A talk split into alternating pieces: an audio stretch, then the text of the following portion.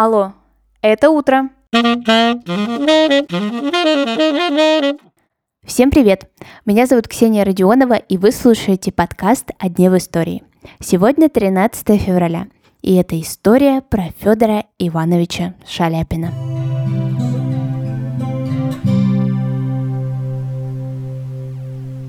13 февраля 1873 года в Казани родился оперный певец Федор Иванович Шаляпин.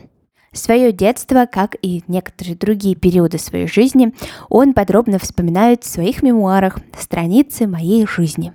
О том, как пил отец, как мать уютно содержала дом, о еде, которая была на столе, о рассказах соседей, воспитании братьев и сестер, учебе, переезде и других интересных моментах из жизни – и при всем при этом, несмотря на ссоры матери и отца, Федор Иванович вспоминает, что жилось ему в детстве хорошо. Творческая карьера Шаляпина развивалась равномерно. Сначала он выступал в Казани, потом в Уфе, потом в Москве и, наконец, Санкт-Петербург. На его счету Мариинский театр Петербурга, Большой в Москве, Ласкала в Милане, гастроли в США и Аргентине – После революции Федор Иванович Шаляпин становится руководителем Мариинского театра и несколько лет остается на этой должности.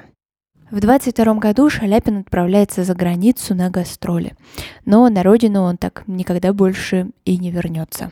Его благотворительная деятельность была воспринята как поддержка белогвардейцев. И спустя несколько лет после его нахождения за границей Шаляпину запрещают въезд на родину. И до конца жизни он проживал в Париже, там же умер, там захоронен, и только его сын спустя 50 лет практически после смерти отца смог добиться перезахоронить оперного певца на родине. Еще до своей эмиграции Федор Иванович стал одним из первых, кто получил звание народный артист республики. Ну, сейчас, как вы знаете, такое звание тоже имеется. И Шаляпину решил посвятить строки Владимир Маяковский в 26 году в письме Горькому. Или жить вам, как живет Шаляпин, раздушенными аплодисментами аляпан. Вернись теперь, такой артист, назад на русские рублики. Я первый крикну. Обратно катись, народный артист республики. Этого звания Федор Иванович, конечно же, был лишен спустя некоторое время после своей эмиграции.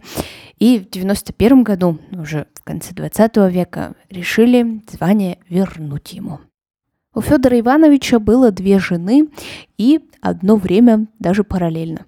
Все потому, что с первой женой Иолой Торнаги, итальянской балериной, почему-то развод как-то не складывался – у Федора Ивановича осталось много наследников. В первом браке у него родилось шестеро детей, а во втором трое. Практически все из детей Шаляпина стали самостоятельными творческими личностями. Например, Борис Федорович – художником, Федор Федорович – актером, Ирина Федоровна – актрисой и Марина Федоровна тоже актрисой, как вы, наверное, догадались. И еще в 1931 году она получила звание «Мисс Россия». Только, правда, это звание вручали в Париже. Ну и все дети Шаляпина в основном творили вне России.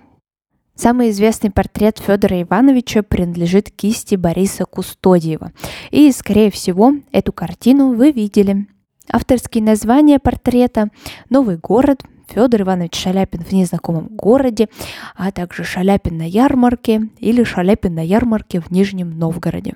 Эта картина хранится в доме музея Шаляпина в Петербурге.